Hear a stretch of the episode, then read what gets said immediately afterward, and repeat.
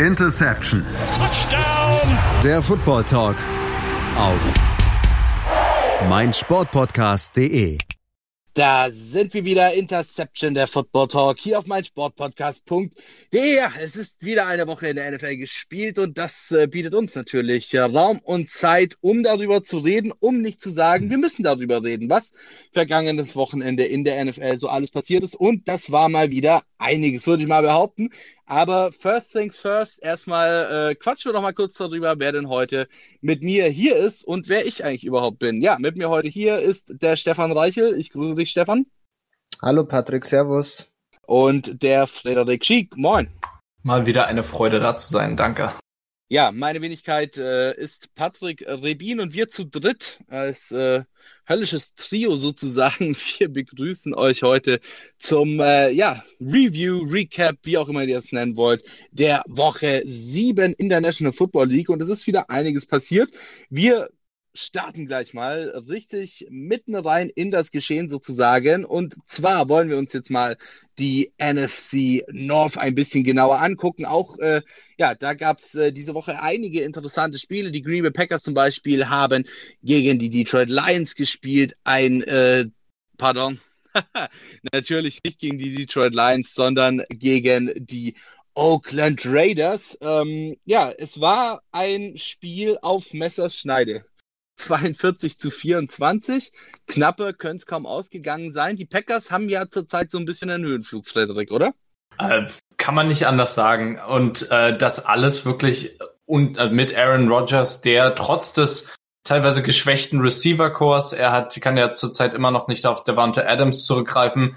Aber diese Woche konnte er natürlich wieder Marcus Valdes Scantling, eins seiner Lieblingstargets, anspielen. Das hat sich auch in 133 Yards und einem Touchdown wieder geschlagen. Aber ähm, Green Bay kann eigentlich nur, können nur Verletzungen stoppen momentan, weil da solides Playcalling so mit äh, Aaron Rodgers, einem sicheren Quarterback, der weiß, wie er zu spielen hat, der viele, der einige Saisons hinter sich hat. Ja, also was die Packers jetzt stoppen kann, sind eigentlich nur sie selbst.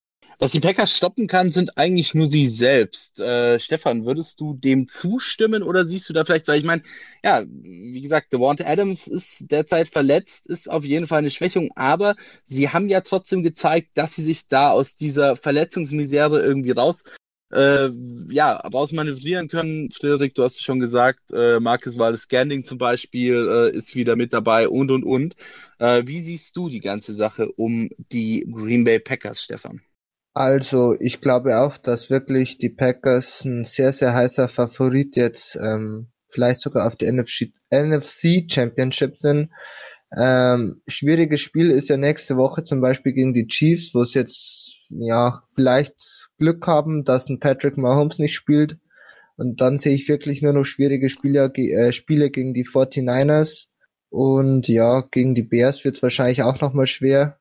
Aber so wie Aaron Rodgers zurzeit spielt und wie er wirklich von Spiel zu Spiel stärker wird, ähm, kann ich wirklich nur ähm, po positivsten Dingen von Green Bay reden und bin wirklich da sehr davon überzeugt, dass die weiterhin so gut sind. Der Tobias Hofland hatte uns äh, über Facebook eine Frage geschickt. Erstmal herzlichen Dank an dich an dieser Stelle. Ähm, er hat eben unter anderem gefragt, wie weit der Höhenflug der Packers, den sie ja momentan unweigerlich haben, stehen bei 5 und 1, also wirklich sehr, sehr gut da. Ähm, ja, wie lange dieser Höhenflug denn noch anhalten kann und außerdem noch, äh, wie wir denn Rest der NFC North so sehen. Ähm, die NFC North ist ja immer wieder Thema hier bei uns im Podcast, auch weil es eigentlich ja eine der mit Abstand äh, interessantesten äh, äh Franchises, wollte ich schon sagen, Divisions in der NFL ist, denn äh, dort hast du Teams wie eben die Green Bay Packers oder dann eben auch die Minnesota Vikings, äh, Chicago Bears und Detroit Lions, die ja alle mal abwechselnd, sage ich jetzt mal, nach den Sternen äh, der NFL greifen oder versuchen zu greifen. Zumindest jetzt in dieser Saison ähm, sehe ich persönlich da vor allem die Green Bay Packers und die äh, Minnesota Vikings vorne, bei denen es auch durchaus, wenn es dann um die Division-Krone meiner Meinung nach geht, äh, noch relativ spannend werden könnte, gerade wenn die Green Bay Packers jetzt vielleicht noch die ein oder andere Verletzung äh, mit dazu bekommen, die sie dann vielleicht so ein bisschen aus der Bahn wirft. Äh, wie seht ihr das in der NFC North? Äh, Minnesota Vikings und Green Bay Packers oder glaubt ihr, dass da noch eventuell ein drittes Team mitspielen kann? Also für mich ist die Frage, ob die Chicago Bears noch ähm, was machen vor der Trade Deadline. Man hört ja zurzeit ein bisschen das Gerücht oder eher den Wunsch der Bears-Fans, dass vielleicht ein Cam Newton äh, zu den Chicago Bears getradet wird, weil sie, glaube ich, alle nicht mehr wirklich viel Hoffnung mit Mitch Trubisky haben. Äh, die Bears stehen 3 und 3, ähm, in der Division auch 1 und 1, also ich glaube, dass da noch einiges möglich ist bei ihnen. Die, die Detroit Lions habe ich aber schon abgeschlossen mit 0 und 2 in der Division. Wird es hart. Ich glaube, dass die Green Bay Packers einfach wirklich vorne hinweggehen und sich äh, Minnesota und Chicago Bears um den zweiten und ja, damit wahrscheinlich potenziellen Wildcard-Spot äh, sozusagen gegeneinander kämpfen. Das, äh, das sehe ich ähnlich. Ich muss sagen, die Lions haben zwar einen wirklich äh, vielversprechenden Start gehabt, für Lions-Fans auch überraschend, aber äh, dann natürlich nachgelassen und letzte Woche kann man es nicht anders sagen, haben die Refs den, äh, den Nagel in den Sarg gehauen. Ähm, da habt ihr auch schon ähm, ein bisschen drüber gesprochen, über das Officiating letzte Woche. Ähm, da gab es natürlich auch in dem Game ähm, ein paar Szenen. Aber ja, die Bears hätten eine Chance, das sehe ich auch so. Das Gerücht mit Cam Newton, gut, Cam Newton hatte immer jetzt auch wieder mit Verletzung zu tun, allerdings Mitchell, also äh, Mitch Trubisky, ähm, da stimme ich dir vollkommen zu, wenn man den austauschen würde, das wäre definitiv ein großes Upgrade. Man, ich weiß nicht, findet ihr, man kann sagen, es war ein, ein Misspick, also ein Pick, der sich definitiv nicht gelohnt hat oder weil es war ja auch einer dieser jungen Quarterbacks, wo man gesagt hat, okay, der wird definitiv heiß werden und er ist bisher hinter allen Erwartungen zurückgeblieben eigentlich. Also finde ich persönlich schwierig, ähm, das so zu urteilen, weil du hast es schon gesagt, der ist ein junger Quarterback oder er war ein junger Quarterback, ist immer noch ein junger Quarterback meiner Meinung nach. Also ich sehe bei Mitch Trubisky auf jeden Fall noch viel, viel Platz für äh, Verbesserung, um es jetzt mal nett auszudrücken. Aber ich sehe gleichzeitig eben in ihm auch einen Quarterback, der das durchaus hinbekommen könnte, sich zu entwickeln, vor allem natürlich, wenn er im richtigen Umfeld ist. Das finde also, ich, hat er bei den äh, Chicago Bears nicht. Ähm, offensichtlich wird er dort eben nicht so gefördert, wie er es vielleicht bräuchte, um Elite zu werden. Ähm, Gut, von Elite ist er momentan sehr, sehr weit weg. Allerdings sehe ich bei ihm tatsächlich noch das Potenzial, sich zu entwickeln und dann zumindest mal zu einem äh, soliden äh, NFL-Starter-Quarterback zu ja, mutieren. Also was ja. für mich bei dem Thema das Problem ist, ist, dass die Chicago Bears nach vorne getradet haben von dritten Spot auf den zweiten Spot, um einen Mitchell Trubisky zu nehmen. Das war erstens verdammt risky und zweitens total unnötig. Und wenn man jetzt ähm, zurückschaut, hätte man auch einen Patrick Mahomes, den letztjährigen NFL-MVP nehmen können, oder einen Deshaun Watson, der beim, meiner Meinung nach auch um einige stärker ist wie ein Mitchell Trubisky. Ich glaube auch, dass ein Mitchell Trubisky noch ähm, besser werden kann. Ich bin auch der Meinung, dass allgemein NFL junge Quarterbacks unterschiedlich schnell äh, lernen und besser werden. Es kann natürlich sein, dass jetzt in vierten, fünften Jahr, dass er dann wirklich seine Breakout-Season hat.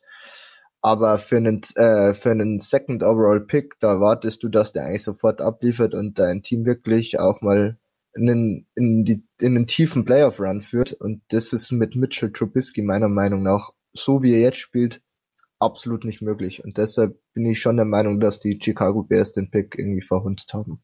Ja, da stimme ich dir, was das angeht, zu.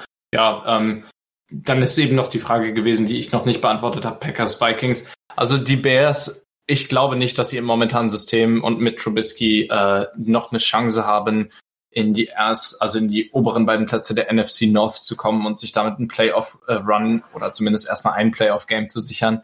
Ich denke, ähm, so, so solide wie Green Bay spielt, lassen die sich das nicht wegnehmen und auch die Vikings haben bisher keine ganz schlechte Saison. Also von daher wird das wohl so bleiben, könnte man, denke ich, sagen. Und jetzt ist die Frage, wie, ähm, jetzt könnte man natürlich gleich, äh, gleich über die Spiele reden, die die NFC North diese Woche geboten hat. Ich weiß nicht, ob Patrick ähm, eine bestimmte Reihenfolge im Kopf hatte, aber ich denke, Atlanta Falcons, Los Angeles Rams bietet sich an. Ähm, das ist ein, wir haben ja auch die Kritik bekommen, die wollen wir auch ernst nehmen. Das äh, Spiel, sagen wir mal vorab, ist 37-10 für die Rams ausgegangen, weil viele Leute von euch konnten sich die Ergebnisse immer noch nicht anschauen oder zumindest einige. Deswegen wollten wir das ja vorab sagen. Ja. Das ist äh, vollkommen richtig und das hast du auch wie ein bekannter Sportmoderator bei äh, FIFA jetzt sagen würde, vollkommen richtig antizipiert. ähm, Falcons gegen Rams. 37 zu 10, du hast es schon gesagt. Es war ein, ja, für die einen wahrscheinlich sehr interessantes Spiel, für die anderen ein Offenbarungseid. Äh, der Offenbarungseid auf jeden Fall auf Seiten der äh, Atlanta Falcons und ja, eine, ein, eine Schmach für diejenigen, zu denen ich auch gehöre, die Julio Jones in ihrem Fantasy-Team haben, weil er wieder unter seinen Möglichkeiten performt hat, weil er einfach nicht wirklich gut angespielt wird. Ähm, wo wir dann auch schon beim ersten Problem der Atlanta Falcons wären, meiner Meinung nach, dem Quarterback. Matt Ryan, Matty Ice, äh, ist seit dem Super Bowl irgendwie nicht mehr ganz er selbst, oder Frederik? Ähm, auf, auf keinen Fall. Also ich muss gestehen, in, wer sich erinnert in unserer Hot Take Sendung, ich habe tatsächlich, weil vor der Saison sah es so aus, als könnten die Falcons dieses Jahr wieder ein richtig gutes Jahr am tiefen Playoff Run, vielleicht die Super Bowls. Ich hatte sie, glaube ich, wenn ich mich richtig erinnere, als Hot Take im Super Bowl. Ich äh, neige meinen Kopf in Schande. Matt Ryan 1-6 stehen die Falcons hat in keinem einzigen Spiel bisher überzeugt. Auch dieses Spiel war keine Ausnahme. 16 von äh, 16 completed von 27 attempted für nur gut 160 Yards, eine Interception. Und da waren teilweise Würfe dabei auf zweimal auf einen weit offenen Julio Jones, die absolut überworfen waren, die dir vermutlich selbst ein Highschool Quarterback hätte anbringen können. Das klingt hart, ja. aber ja, es, es, es klingt hart, es ist auch hart, zumindest wahrscheinlich für die äh, Atlanta Falcons selbst und auch für die Fans der Atlanta Falcons selbst. Ähm, aber ich würde mal sagen, bevor wir noch weiter auf die Atlanta Falcons eingehen, da haben wir nämlich den Stefan da, machen wir hier mal eine ganz kurze Pause und hören uns dann gleich wieder, wenn es heißt Interception Football Talk auf meinsportpodcast.de. Bis gleich. Die komplette Welt des Sports. Wann und wo du willst. Challenger Corner. Der Tennis-Podcast mit Florian Herr und Andreas Thies. Alles rund um die Turniere unterhalb der ATP-Tour. In Zusammenarbeit mit tennistourtalk.com. Challenger Corner auf meinsportpodcast.de. Interception, der Football Talk, hier mein Sportpodcast.de. Wir sind wieder zurück aus unserer kurzen Pause und äh, wollen uns jetzt mal nochmal genauer die Atlanta Falcons anschauen. Die haben gegen die Los Angeles Rams gespielt, haben da Krachen verloren. Wir haben es gerade vorhin schon gesagt, 37 zu 10 gab es da auf die Mütze. Frederik hat es gerade eben schon so ein bisschen analysiert, was bei den äh, Atlanta Falcons momentan nicht passt. Und das ist so einiges. Ja, äh, Stefan, it's your turn sozusagen, nicht? Ja, ich denke, jetzt kommt ein bisschen längerer Monolog. Ähm, angefangen bei der Frage von dir nochmal, Paddy, ähm, ob Matt Ryan schlechter geworden ist.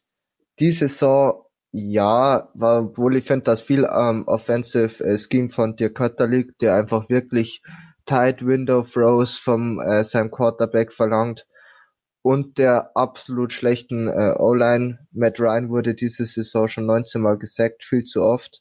Ist ja auch gestern dann mit einer Ankle-Injury rausgegangen. Mhm. Dann, ja, letztes Jahr, 2018, hat er eigentlich ziemlich gleiche Stats wie in seiner MVP-Saison 2016. Ja, drei Touchdowns weniger, aber eigentlich genauso viele Passing Yards, 20 weniger und genauso wenig äh, Interceptions. Ich glaube einfach, dass Matt Ryan wirklich bisschen auch unter dem Radar spielt, vor allem letzte Saison einfach dadurch, dass die Defense so absolut kacke war. So viel schon mal dazu. Dann habe ich mir wirklich bei den Atlanta Falcons nur Probleme aufgeschrieben, weil es gibt für mich wirklich nichts Positives, rein gar nichts. Ähm, wie schon gesagt, O-Line 19 Mal gesackt, viel zu oft. Wenn man zwei ähm, O-Line in der First Round holt, der eine sich den Fuß bricht und der andere ja ganz okay spielt, aber auch nicht wirklich überragend, dann ist das wirklich nicht überragend, was da gescoutet wurde zum einen und allgemein was da angestellt wurde. Das nächste ist die Turnover Ratio von minus 8. Man schafft es einfach nicht, Turnover zu generieren. Ähm, bricht natürlich einem auch noch das Genick. Dann das Allerschlimmste, der Pass Rush. Man hat erst 5, 6 geschafft. Ähm, wirklich unterirdisch. Tag McKinley liefert nicht ab. Ähm, Vic Beasley, bei dem ja die Fifth-Year-Option gezogen hat, der 12 Millionen in diesem Jahr verdient, hat, glaube ich, noch keinen einzigen Sack geschafft. Das ist wirklich noch viel, viel schlimmer. Dann Dirk Kötter mit seinen Tight Window Throws und seinem Rush, äh, seinem Running Game, was er über alles liebt. Man hat nur das 29 beste Laufspiel in der ganzen Liga. Äh, Devonta Freeman schaut nicht gut aus. Ein Ito Smith schaut ein bisschen besser aus. Der ist dann auch wieder gestern verletzt raus. Da kommt natürlich alles zusammen. Und äh, ja, die Defense allgemein ist ganz schlimm. Also Dan Quinn hat heuer wieder das Play Calling übernommen ähm, ist jetzt somit Head Coach und Defensive Coordinator in einem und man ist gegen den Pass 28. Gegen den Lauf ist man sogar 20. Insgesamt ist man nur die 27 beste Defense. Und dafür, dass man eigentlich viel Talent auf, in der Defense hat, mit zum Beispiel Grady Jarrett, äh, Dion Jones, äh, ja, und Desmond Trufant, der jetzt zwar verletzt war, aber eigentlich sonst auch immer ganz gut spielt, ähm, Ricardo Allen und dann ja jetzt leider schon verletzten Keanu Neal. Da ist da ist auf jeden Fall viel mehr Potenzial verlangen und es ist wirklich erschreckend, was Dan Quinn mit dieser Defense macht. Der hat, glaube ich, den ganzen Rocker Room, äh, Locker Room und nicht Rocker Room, den Locker Room verloren und ich bin einfach nur froh, wenn am Ende von der Saison weg ist. Ja, das ist mal ein Wort. Äh, es ist sicherlich, wenn man ein bisschen, wenn man ein bisschen hinter die Kulissen schaut, bei, bei so einem 1-6 Run, normalerweise hast du natürlich, dass von Woche zu Woche geschaut wird, wirklich, weil es, aber, und du hast bei den meisten Teams ja, selbst wenn sie so einen extremen Lost Streak wie jetzt die Falcons haben, ja, dass du trotzdem Lichtblicke hast, dass deine Defense Plays trotzdem macht, dass du dass du vielleicht einfach mal auch Games verlierst, weil du dich selbst schlägst, weil du selbst ein paar Fehler machst und das Game eigentlich hätte haben können. Aber die Falcons momentan, ich glaube nicht, dass da irgendwie Motivation oder Work Ethic gerade ist. So fühlt sich das zumindest an, als ob die Falcons jetzt einfach schon gesagt haben, wir haben die Saison aufgegeben und ähm, ziehen die jetzt auch nicht mehr komplett vollen Herzens durch, ja. Also Gut, ähm, ja, ja, ja, spannend, spannend auf jeden Fall eure Meinung dazu zu hören. Ähm, ich glaube, Stefan, du wolltest noch was dazu sagen, oder? Ja, ähm, vielleicht noch kurz zum Ende. Ähm, es wird auch nicht viel äh, besser bei den Falcons. Äh, Cap-Situation ist absolut grauenhaft, was da wieder verbrochen wurde. Ich habe vorher noch auf Twitter mit den anderen wenigen deutschen Falcons-Fans diskutiert und ähm, ja, es ist wirklich auch nicht die Hoffnung, dass nächstes Jahr irgendwie ein Turnaround sein könnte, dass man viele neue Spieler holt ähm, wird ganz, ganz schwierig und ich glaube, wir Falcons-Fans werden, Falcons-Fans werden jetzt wirklich wieder ein paar schwere Jahre haben. Ja, das ist natürlich hart äh, für euch Falcons-Fans. Ich denke mal, ihr habt alle so ein bisschen auch die Hoffnung gehabt nach dem äh, Super Bowl, dass es weiter bergauf geht. Äh, ich denke mal, das haben viele, viele, viele gedacht. Denn der Super Bowl war ja nun wirklich eine knappe Geschichte. Aber gut, ich will nicht weiter drauf rumreiten. Ähm das haben sich, denke ich mal, die Falcons-Fans von den Patriots-Fans schon oft genug anhören dürfen. Ja, ähm, das Spiel hatte allerdings nicht nur die Falcons, auch wenn sie hauptsächlich gegen sich selber gespielt haben, hatte das zumindest so ein bisschen den Eindruck. Es gab da auch noch ein zweites Team und das waren die Los Angeles Rams, die ja auch so ein bisschen eine shaky Saison haben, würde ich mal fast behaupten. Also es läuft auch nicht ganz so rund, wie man sich das vielleicht erhofft hatte. Ähm, ja, Jared Goff kommt nicht so ganz in den Tritt rein, äh, Todd Gurley ebenfalls nicht. Äh, dann haben wir das Thema letzte Woche, glaube ich, schon angesprochen gehabt, äh, haben wir das Problem auf der Wide Receiver Position, was wir letzte Saison bei den Seahawks hatten, dass du zwar drei an sich echt gute Receiver hast, allerdings unter diesen drei Receivern nun nicht wirklich eine Hierarchie herrscht im Death Chart, wer ist Nummer eins, zwei und Nummer drei.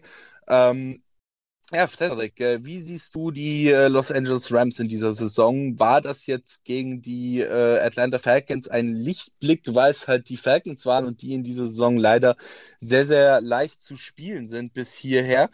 Oder denkst du, dass sich vielleicht die Rams jetzt wieder so ein bisschen gefangen haben und da vielleicht ein bisschen wieder was rausholen können aus der war, Geschichte? ich, ich äh, gehe mal den, den äh, Weg, den du nicht erwartest. Warum nicht beides? Also ich sag mal, so, so ein Win kann extreme Confidence geben, gerade wenn du 3-3 stehst. Ähm, das kann, selbst wenn das jetzt nur über die Falcons ist, in Anführungszeichen, ähm, kann das definitiv so ein Team wieder so hypen. Ähm, du hast ein paar Probleme angesprochen, dass das Run-Game mit Todd Gurley natürlich nicht so funktioniert, wie das sollte.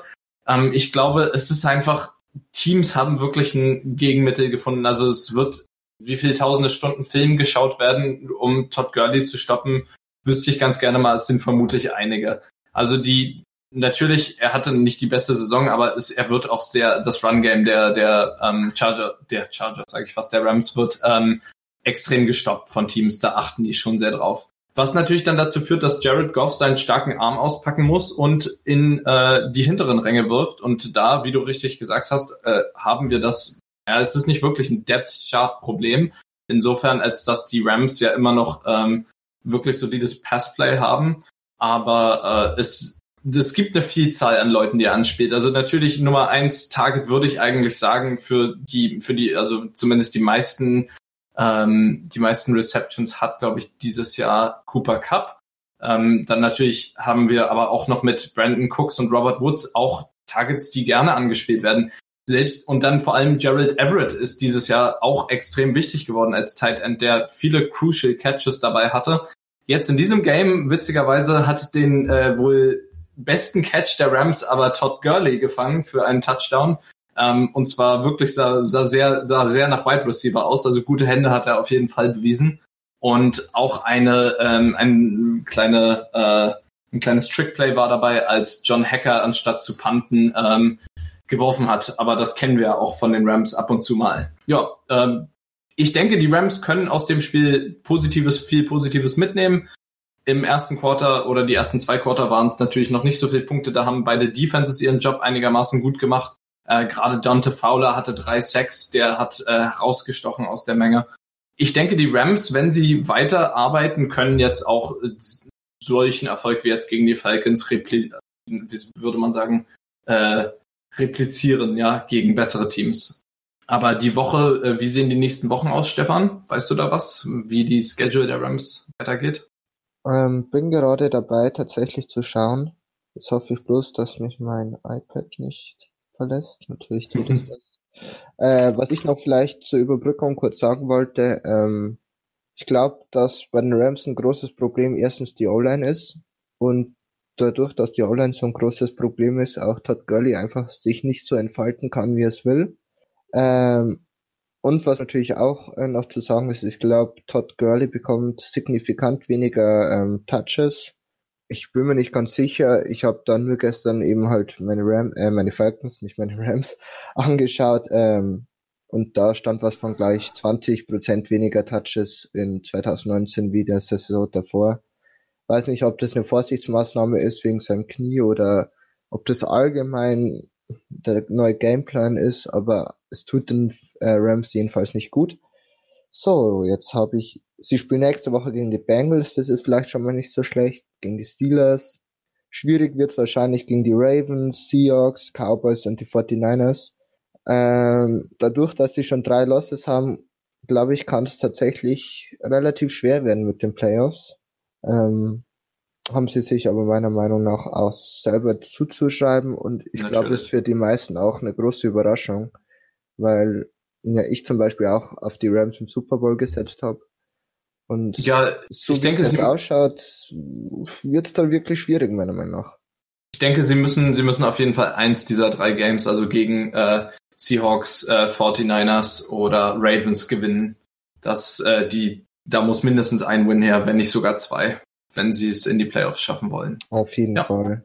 Ja, es ist, es ist halt relativ schwierig. Äh, es ist halt relativ schwierig, dadurch, dass die NFL ja auch in dieser Saison einfach extrem ausgeglichen ist. Äh, hast du da relativ gut die Chance, vielleicht noch äh, eine Wildcard abzustauben, auch wenn du möglicherweise das nicht schaffst, dich als Division Leader oder als Division Sieger besser gesagt zu qualifizieren. Und ähm, da schaut es tatsächlich auch zurzeit schwierig aus, weil sie die San Francisco 49ers und die Seattle Seahawks noch vor sich haben. Ähm, ja, es bleibt abzuwarten, denke ich mal, wie sich die Rams jetzt weiterhin so schlagen in dieser Saison. Wir gehen nochmal ganz kurz in die Pause und hören uns dann gleich wieder bei Interception der Football Talk auf meinsportpodcast.de. Bis gleich. B V Beben. Der wöchentliche Podcast zu Borussia Dortmund mit Julius Eid und Christoph Albers. Voller echter Liebe auf meinsportpodcast.de.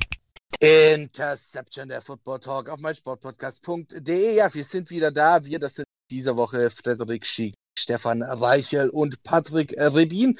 Und wir haben jetzt schon einiges besprochen, was in dieser NFL-Woche so los war in der besten Football-Liga der Welt und schauen uns jetzt noch zwei weitere Spiele an. Ich würde sagen, wir beginnen einfach mal dem Spiel der Baltimore Ravens. Die Jungs haben vergangene Nacht gegen die Seattle Seahawks gespielt und gewonnen, 30 zu 16. Und äh, ich habe es gerade eben im letzten äh, Take, als es um die Los Angeles Rams äh, ging, schon angesprochen, dass die NFL zurzeit ja alles relativ noch äh, oder noch relativ tight ist, äh, was die Tabellenplätze angeht. Allerdings, äh, Frederik, du bist ja bekennender Seahawks-Fan. Ähm, es schaut schwierig aus mit der Division diese Saison mit den San Francisco 49ers, oder? Ja, also die haben sich definitiv als klarer Favorit etabliert und die Seahawks natürlich ähm, jetzt in zweiter, also in Position die, für die zweite Stelle. Ähm, allerdings das Game gegen die Ravens hätte man gewinnen sollen. Es ist natürlich ein Heimgame für Seattle im Century Link Field, was prinzipiell eigentlich Seattle ist sehr äh, konsistent. Äh, at home ähm, hat dieses Jahr allerdings schon mal gegen die New Orleans Saints unter Teddy Bridgewater dort verloren. Jetzt auch nochmal gegen die Ravens unter Lamar Jackson. Und damit spreche ich eigentlich auch schon das größte Problem für Seattle an. Äh, Lamar Jackson, der mehr, weitaus mehr, Receive, äh, mehr Receiving, weitaus mehr Rushing Yards hat als Mark Ingram, Gus Edwards und Willie Snead also zusammengenommen. Mit 116 Yards, das sind 8,3 geaveraged pro Carry und einem Touchdown hatte Seattle einfach keine Lösung gegen die Offense der Ravens, weil sie eben Lamar Jackson immer wieder und wieder haben laufen lassen und teilweise, und das ist mir dieses Spiel extrem aufgefallen, wichtige und vor allem nicht allzu schwere Tackles gemisst haben. Jetzt könnte man natürlich sagen, gut, es hat geregnet in Strömen, wie das in Seattle so üblich ist. Ähm, das sollte aber natürlich nicht entschuldigen, dass man Tackles misst oder Leute durchlässt. Ähm, selbst wenn wir zu den Seahawks kommen, auf der Offense hat natürlich nicht viel funktioniert. Und das lag meiner Meinung nach daran, dass ich meine, das ist bei den Seahawks praktisch nicht mehr ein Problem, sondern irgendwie mittlerweile schon so eine Tradition gewesen, dass man die Pocket kollapsen lässt. Und dieses Game war es aber so extrem, dass Wilson von äh, 20, 41 äh, versuchten Pässen nur 20 angebracht hat. Das heißt nicht, dass er schlecht geworfen hat, aber er musste in so vielen Fällen den Ball wegwerfen, weil auch die Coverage der Secondary der Ravens war super ähm, konnte, hatte also keine Ziele. Die Pocket ist schnell collapsed, er musste schnell entscheiden. Deswegen oft den Ball weggeworfen, deswegen auch nur 20 von 41 angebracht. Immerhin noch für 241 Yards, aber auch diese Season seine erste Interception. Ja, Stefan, ähm, seine erste Interception, das äh, sagt schon einiges aus über die Saison von Russell Wilson. Es wird ja auch derzeit viel darüber geredet, ob er momentan nicht sogar Nummer 1 Kandidat auf den MVP der Saison ist, der Regular Season ist. Wie stehst du zu diesem Thema Russell Wilson, möglicher MVP der Regular Season 2019, 2020? Also er spielt auf jeden Fall eine klasse Saison heuer. Er hat 15 Touchdowns geworfen, erst eine Interception, Quarterback Rating von 114,1, äh, fast 2000 Yards schon. Also ich muss wirklich sagen, sehr, sehr, sehr, sehr, sehr starke Saison für Russell Wilson für mich ist immer so die Sache, dass ähm, die MVPs-Diskussion, äh, besser gesagt, viel zu früh anfängt. Klar, sie sind jetzt 5 und 2, aber mal schauen, wie es weitergeht, ähm, ob sie die Division gewinnen, wie ähm, es da ausschaut.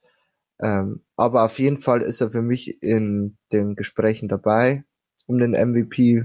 Wenn es wirklich so weiterspielt, dann ist er für mich neben Aaron Rodgers ähm, ja klarer Favorit.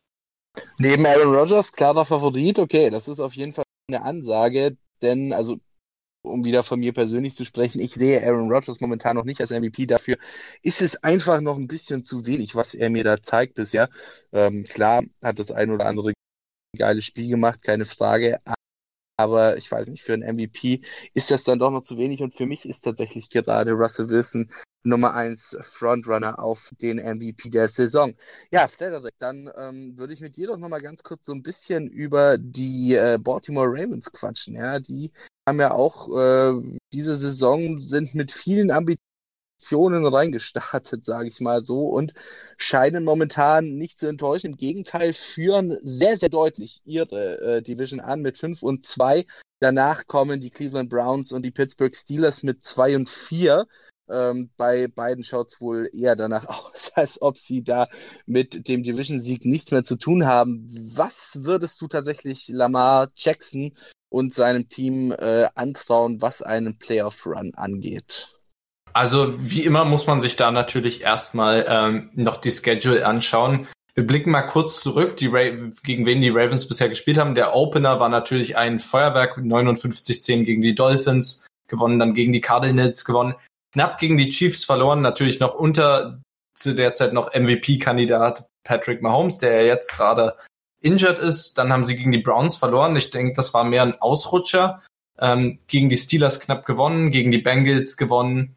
Und jetzt ist es die Frage, und jetzt auch gegen die Seahawks. Allerdings, ähm, jetzt sind sie in der Bye Week, wenn ich das richtig sehe. Am vierten spielen sie wieder am Montag. Ähm, dann gegen die Patriots, gegen die mit Abstand beste Defense der Liga. Ähm, momentan würde ich die sogar vergleichen, vielleicht mit der Legion of Boom, weil die einfach so dominant zurzeit sind. Da haben dann die Bengals, die Texans, ähm, sind beides machbare Matchups, müssen dann nochmal gegen die Ravens und die 49ers ran. Das werden also die zwei schwierigsten Spiele, denke ich mal. Ähm, gegen die Rams und 49ers, ja, dann Bills, Jets, Browns und Steelers. Die letzten vier Spiele sind machbar. Also ich denke, wenn wir jetzt so durchgegangen sind, ähm, es kommt jetzt auf die auf drei Spiele an. Das sind Patriots gegen 49ers und die Rams. Und wenn sie davon, denke ich, ein bis zwei gewinnen, dann machen die das definitiv. Ja, wie gesagt, also in der, in der momentan keiner auf mit den äh, Cleveland Browns, die ja, wo wir auch schon drüber gesprochen haben, weit hinter den Erwartungen zurückliegen äh, und so weiter und so fort. Äh, und natürlich ganz klar den äh, Steelers, den Pittsburgh Steelers, aber darüber reden wir nachher noch. Äh, ich würde jetzt tatsächlich ganz gerne mal noch auf das äh, zweite Spiel äh, ja, drauf zuzielen, das wir uns anschauen wollten. Das war das der Chargers gegen die Titans, haben die Titans mit äh, 23 zu 20 gewonnen. Also hier mal ein wirklich äh, relativ knappes Spiel.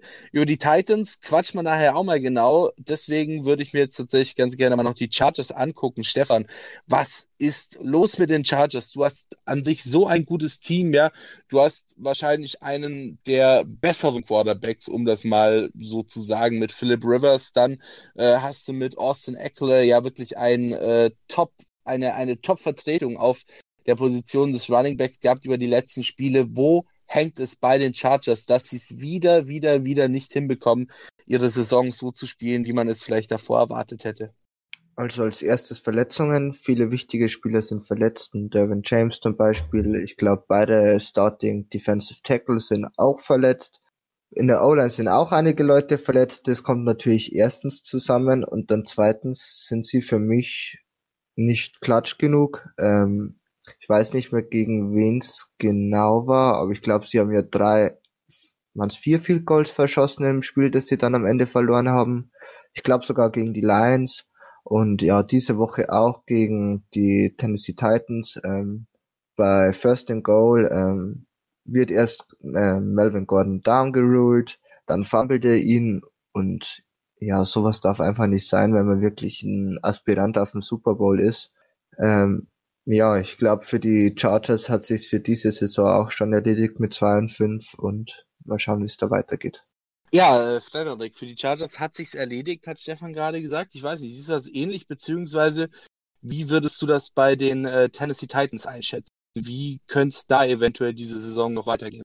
Also die Tennessee Titans haben bewiesen, dass äh, Ryan, also zum, ich fange mal mit Ryan Tannehill an, weil der hatte wirklich ein super Game. Der hat 23 von 29 angebracht für 312 Yards. Gut, eine Interception war dabei. aber zwei Touchdowns ebenso. Der hat also ein solides Spiel gemacht, definitiv.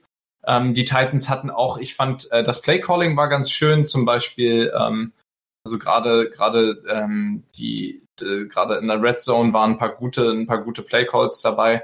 Ähm, ich denke, 3-4 ist jetzt klar, ist kein super Rekord. Allerdings haben die die äh, die ähm, Titans durchaus noch eine Chance äh, auf eventuell die Playoffs. Jetzt müssen wir natürlich auch mal wieder schauen, was die für eine Schedule haben. Und da sehen wir, dass sie gegen die Panthers spielen nächste Woche. Dann die Chiefs, beides natürlich durch Verletzung auch geschwächte Teams jetzt. Die Jaguars sind noch dran, die Colts, die Raiders. Ähm, das sind wieder machbare Spieler, äh, machbare Spieler. Dann nochmal Texans, Saints und nochmal Texans. Also ich sag mal so, ich würde fast sagen, die Titans haben schon einige schwere Spiele hinter sich. Ähm, und haben jetzt eine Saison, die machbar ist. Allerdings müssen sie zeigen, dass eben die Offense in dem Maße delivern kann, ähm, wie sie das teilweise gegen die Chargers getan haben. Alles klar, gut. Ähm, das würde ich mal sagen, war eine interessante Einordnung der ganzen Sache. Ähm, Nochmal zu einem Thema, was wir, was wir jetzt gerade vorhin schon mal so ein bisschen angesprochen hatten. Es ist ja immer noch relativ eng. Das hat sich jetzt auch in dieser Saison nicht wirklich verändert. Wenn wir mal auf die League Standings gucken, haben wir natürlich klar ähm, die vier besten Teams, die vorne weglaufen. Die Saints relativ überraschend. Dazu kommen wir dann gleich noch. ich äh, spoilere euch hier schon die ganze Zeit, beziehungsweise habe hier haufenweise Cliffhanger drin. Tut mir auch so ein bisschen leid, ehrlich gesagt. Aber das ist nun mal so. Die Green Bay Packers, die 49ers und die Patriots. Dann haben wir äh, wiederum äh, fünf Teams, die fünf Siege bereits haben und entweder ein oder zwei Niederlagen. Und dann haben wir wieder fünf Teams, die vier Siege haben. Also da ist alles wirklich noch sehr, sehr, sehr offen. Was denkt ihr denn, wer von den Teams, die jetzt momentan bei vier, fünf Siegen stehen, da wohl die größte Chance hat, in die Playoffs einzuziehen oder nochmal aus den Playoffs rauszurutschen? Ähm, also kurz zum, zum Ich würde, ja, ja. Es sind, es sind die Bills, die Ravens, die Chiefs, die Vikings und die Seahawks, die bei fünf Siegen stehen. Die Panthers, Colts, Cowboys, Texans, Rams bei vier Siegen. Und da würde ich jetzt einfach mal die Arizona Cardinals mit 3, 3 und 1 auch noch mit reinnehmen in diese ganze Geschichte. Also, wo ich schwierig finde, ist bei den Panthers, ob sie es in die Playoffs schaffen. Ähm, ich glaube, dass einfach Vikings und Seahawks sich um die die zwei Wildcard-Spots äh, bekommen. Mm, offen ist wirklich nur AFC South mit äh, Indianapolis Colts und den Houston Texans 4 und 3 und 4 und 2. Ähm, da ist, glaube ich, auch noch nichts entschieden, wer da wirklich dann am Ende äh, die Nase vorn hat. Meiner Meinung nach werden es, glaube ich, die Colts sein, aber das ist jetzt eher eine persönliche Einschätzung. Und sonst, ja, ich glaube, dass wirklich die Buffalo Bills auch heuer eine gute Chance auf die Wildcat haben. Natürlich 5 und 1 starkes Ergebnis. Ja, über die haben wir noch sehr wenig geredet, muss, fällt mir auf. Ne? Die haben, die haben sich, die Bills haben sich irgendwie heimlich und leise so äh, nach oben gespielt diese Saison. Ich glaube, der einzige Loss war gegen die Patriots, wenn mich nicht alles ja. täuscht. Ja. Ähm, ich denke, die sind auch ein solider, definitiv ein Playoff-Contender. Ähm, ja, also es, es sind, es sind ähm, kommt jetzt natürlich gerade für die Panthers und die äh, Kansas City Chiefs natürlich drauf an, was ihre äh, was ihre Franchise Quarterbacks äh, wann wann sie die wieder bekommen, ja. Ähm, aber sonst stimme ich dir zu mit den Vikings und den Seahawks. Denke, da sind zwei Wildcard-Kandidaten vielleicht auch besseres. Muss man mal schauen, noch wie sich die Saison entwickelt. Und ja, also ich möchte mal zusammenfassen: Die Saison ist definitiv konnte die, glaube ich, so wie sie ist, keiner vorhersehen. Und äh, sie ist immer noch weit offen. Also man, man weiß immer noch, der, der Ausgang ist absolut ungewiss. Ja, du hast es gerade eben jetzt schon gesagt, äh, Dinge, die man nicht vorhersehen konnte in dieser Saison, darum soll es gleich gehen. Davor machen wir allerdings nochmal eine ganz kurze Pause und hören uns dann gleich wieder hier bei Interception der Football Talk auf mein Sportpodcast.de. Bis gleich. Ich habe mich natürlich schockverliebt, weil die war wirklich ganz, ganz klein. So begann die Mensch-Hund-Beziehung zwischen Christina und Tierschutzhund Frieda. Und wie es danach, nach dem ersten Moment der Verliebtheit, so weiterging und welche Klippen es danach zu umschiffen galt, das hört ihr in der neuen Ausgabe von Iswas Dog, dem Podcast für harmonische Mensch-Hund-Beziehungen. Iswas Dog? Mit Malte Asmus. Überall, wo es Podcasts gibt. Martin hat schon bewiesen, dass er alle möglichen Turniere gewinnen kann. Nur Golf.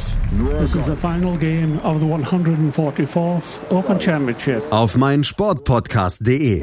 In dem Fall wollte ich mir das nicht nehmen lassen. Nur Golf. It says a lot about the European Tour and how far we've come over the years. Auf meinsportpodcast.de. Interception, der Football Talk auf mein Sportpodcast.de. Ja, wir sind wieder da und wir reden weiterhin über die Woche 7 der NFL, beziehungsweise jetzt nicht mehr nur über die Woche 7 der NFL, sondern über das, was Frederik vorhin schon so ein bisschen angeschnitten hat, nämlich, dass diese Saison jetzt nicht so unbedingt die Saison ist, wie man sie vielleicht erwartet hätte. Kurz äh, zur Einleitung würde ich da mal so ein bisschen das Personalkarussell durchgehen. Ja, und zwar Fangen wir mal ganz äh, chronologisch an am Anfang der Saison, beziehungsweise noch davor. Da hatten wir diesen jungen Herrn namens Andrew Luck, der ist retired. Dafür steht jetzt Jacoby Brissett, sein eigentlich nomineller Backup-Quarterback, als Nummer eins auf dem Platz. Dann haben wir die Verletzung von Matt Ryan gesehen, jetzt äh, dieses Wochenende. Ähm, mal gucken, wie schwer das Ding am Ende wird. Wir hatten am Anfang der Saison äh, Ben Roethlisberger, der sich verletzt hat dann im Spiel danach direkt auch noch sein Backup-Quarterback Mason Rudolph. Somit haben wir jetzt quasi den zweiten Backup, den dritten Quarterback bei den, ähm, bei den Pittsburgh Steelers auf dem Platz. Die Chiefs müssen wahrscheinlich mindestens drei Wochen jetzt ohne Patrick Mahomes auskommen. Drew Brees ist verletzt. Dafür ist Teddy Bridgewater drin, der das wollte ich nur mal ganz kurz angemerkt haben, eine wahnsinnige Deadline hat. Alle haben gedacht, jetzt war's das mit den ähm, New Orleans Saints, aber Teddy Bridgewater hat es tatsächlich geschafft, in den fünf Spielen, die er bisher gespielt hat, ein 5-0 Win-Loss-Verhältnis äh, zu kreieren. Außerdem 9 zu 2 Touchdown-Int-Ratio und 1205 Passing Yards. Also wirklich wahnsinnig gut, was Teddy Bridgewater da als Backup bringt. Äh, Marcus Mariota wurde gebencht, dafür Ryan Tannehill auf den Platz geholt und Josh Rosen wurde ebenfalls gebencht und dafür Fitzpatrick wieder raufgeholt, quasi der Bart der Liga. Und ja, ihr könnt euch schon denken, was unser heutiges Spezialthema ist. Es geht um Quarterbacks und um Backup Quarterbacks. Und ähm, da habe ich mir eingehend mal eine kleine Frage überlegt. Und zwar, wenn wir uns das jetzt mal angucken, wie viele Backup-Quarterbacks jetzt gerade spielen, wie viele Backup-Quarterbacks auch gute Spiele machen. Natürlich vor allem mit äh, Teddy Bridgewater gesetzt an Nummer eins der besten aktuell spielenden Backup-Quarterbacks meiner Meinung nach. Äh, glaubt ihr, dass wir da eventuell in der nächsten Saison so ein bisschen Rotation auf den äh, Positionen der Starting Quarterbacks sehen. Ich meine, wir haben viele, die unzufrieden sind mit ihrem Quarterback, zum Beispiel die Bengals, bei denen äh, Andy Dalton es mal wieder nicht so ganz auf den Platz bringt. Äh, wir haben die Browns, bei denen Baker Mayfield enttäuscht. Wir haben natürlich logischerweise die beiden Teams, die ich gerade eben schon erwähnt habe, die ihre Quarterbacks jetzt äh, sogar schon gebencht haben und so weiter und so fort. Ähm, was glaubt ihr, wie wird sich jetzt dieses Quarterback-Roulette, nenne ich es einfach mal, auf die NFL weiterhin auswirken? Also, oder Stefan, ist mir egal. Stefan. Okay, also fange ich an. Also spontan sind mir jetzt schon mal vier Teams eingefallen, die auf jeden Fall den Quarterback brauchen. Dolphins, Bengals ähm, und Tampa Bay und Tennessee. Bei Tampa Bay und Tennessee läuft ja die Fifth-Year-Option von Marcus Mariota und James Winston aus. So wie beide spielen, würde ich sie nicht übernehmen. Also ist da schon mal die Frage, draften oder eben einen Backup oder vielleicht ein Starting QB, der durch sein Backup ersetzt wurde, vielleicht den seinen. Und ich glaube, dass bei den Bengals und bei den Dolphins wirklich nur noch Tanking for Tour ist. Aber allgemein gleich wird es nächstes Jahr wieder um einiges anders ausschauen, vor allem weil auch zum Beispiel Nick Foles, denke ich, wieder ein neues Team hat, weil Gardner Minshew bei den ähm, Jacksonville Jaguars übernimmt.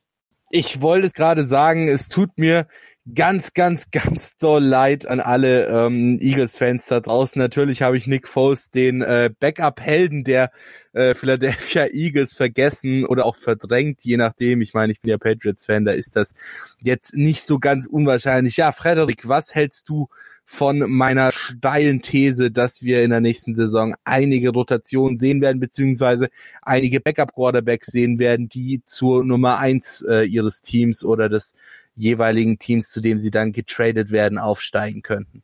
Ja, für unwahrscheinlich halte ich das auf keinen Fall, weil die Saison zeigt, wenn überhaupt, dass, ähm, Back, dass es genug talentierte Backup-Quarterbacks gibt und dass die beim Fingerschnipsen bereit sind. Und das Wichtige ist, weil wir hatten ja in der NFL, sage ich mal, so ein bisschen äh, starre die letzten, die letzten Seasons. Ähm, natürlich, es gab viele große Franchise-QBs, von denen man sich natürlich nicht trennen will. Ähm, bis zuletzt zum Beispiel, wenn du dir jetzt ähm, die Giants anschaust, die es dann, die dann Manning für Jones jetzt gewechselt haben als Starter.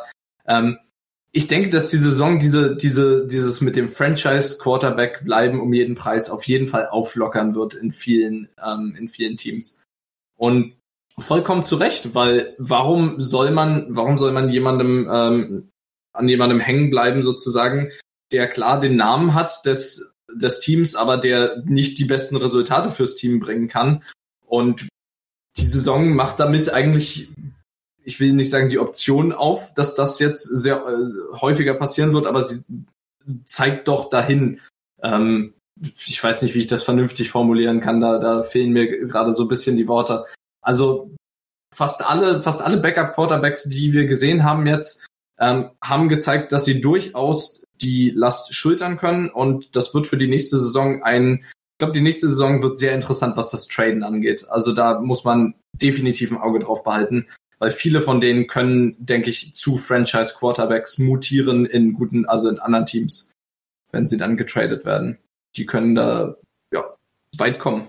Du hast es gerade angesprochen, in anderen Teams, Stefan. Siehst du eventuell auch einen von den Backup-Quarterbacks? Das war letzte Woche nämlich eine Frage im Hinblick auf äh, Drew Brees und Teddy Bridgewater. Da haben wir es alle verneint, weil es da ziemlich unwahrscheinlich ist, da Drew Brees einfach der Held seiner Franchise ist. Aber siehst du von den jetzt gerade startenden äh, Backup-Quarterbacks einen, der eventuell seinen Starter-Quarter, äh, Starting-Quarterback sogar verdrängen könnte von seinem Spot? Äh, ja, Kyle Allen zum Beispiel hm. ist halt die Frage, ob es wirklich äh, passiert, weil natürlich Cam Newton ähm, ja auch, wie schon angesprochen, einen besonderen Status in Carolina hat. Aber so wie Kyle Allen spielt und ich meine, der Erfolg gibt, gibt ihm ja recht. Ich meine, wieso sollte man einen Quarterback ähm, starten lassen, einen Cam Newton, mit dem das Team nicht erfolgreich ist und ich meine, viel Geld verdient er auch noch wenn man den irgendwie wegtraden kann, das wäre ja um einiges schlauer und lässt halt den Kyle Allen starten, gibt ihm vielleicht noch eine bisschen bessere O-Line, noch paar, zwei, drei mehr Targets und schon, glaube ich, wird das eine ziemlich gefährliche Offense. Frederik, äh, an dich äh, eine ganz ähnliche Frage sozusagen. Ähm, jetzt geht es mal nicht darum, welcher äh, Backup-Quarterback seinen eventuell verdrängen könnte, sondern wer deiner Meinung nach der momentan am best performance äh, Backup-Quarterback ist neben Teddy Bridgewater, den ich ja gerade eben schon hochgelost habe. Ach, neben Teddy Bridgewater. So einfach, hm. so einfach mache ich es dir hier nicht, Jung. Ja. Wirf, wirf mir mal ein paar Namen zu, ich pick spontan einen raus. Boah, es gibt so viele, es gibt so viele. Ja, ich habe es ja vorhin schon so ein bisschen gesagt, wir hätten, äh, keine Ahnung, ja, gut, Mason Rudolph hätte vielleicht sogar einer werden können, der hat jetzt aber auch verletzt. Wir hätten, ja, eben äh, Teddy Bridgewater, habe ich schon gesagt, ist raus, Ryan Tannehill, äh, äh, Fitzpatrick hätten wir mit dabei. Gardner Minshew habe ich vorhin tatsächlich sogar vergessen ja. zu erwähnen und so weiter und so fort. Allen wurde jetzt gerade eben von für, äh, für Cam Newton übernommen hat bei den äh, Carolina Panthers. Also es gibt viele, hast viele zur Auswahl tatsächlich. Ähm, ich, ich denke, in dem Fall würde ich mich fast für, für Gardner Minshew entscheiden. Ähm, allein schon, allein schon, weil der Typ mir sympathisch ist, weil der hat auch eine sehr interessante Work Ethic. Ich weiß nicht, ob ihr ob ihr wisst, der macht, der macht sehr, sehr interessante, äh, hat sehr interessante Workouts. Ich glaube, der macht auch, war das Yoga oder irgendwie sowas? Also es ist ein ganz, ganz äh, in grellen Farben gemalter Quarterback, ähm, der, der jetzt ähm, definitiv mit den mit den Jaguars, ich meine, was äh, in seinen ersten beiden Games hat er für 488 Yards geworfen und drei Touchdowns gehabt und ähm, Jetzt äh, muss man sehen, wie sich das weiterentwickelt. Also wie die, die Jaggers stehen ja ähm, momentan, ähm, überlege gerade, wie sie stehen. Ähm, jetzt muss ich mal schauen, das tut mir leid für die Pause. Auf jeden Fall, ihr letztes Spiel hatten sie ähm, gegen die Bengals gewonnen. Drei und sie, vier. Stehen, sie stehen jetzt drei und vier. Ich würde sagen, wir warten einfach mal, wie sich die Saison entwickelt, aber ich denke schon, dass äh, Gardner Minshew eventuell ähm, jetzt zum, zum äh, mittleren und dann späteren Teil der Saison doch nochmal aufdrehen kann und ähm, vielleicht kommen, schaffen die Jaguars es zumindest nochmal. Ich meine, die Texans stehen 4 und 3, sind auch nicht das stärkste Team. Klar, hm, Watson ist definitiv kein schlechter Quarterback, allerdings müssen wir mal schauen. Also da, da denke ich, die könnten vielleicht noch die AFC South an zweiter Stelle äh, beenden. Und dann wäre ich schon dafür zu sagen, dass Gardner Minshew da äh, neben, also nach Teddy Bridgewater natürlich, würde ich recht weit oben einordnen.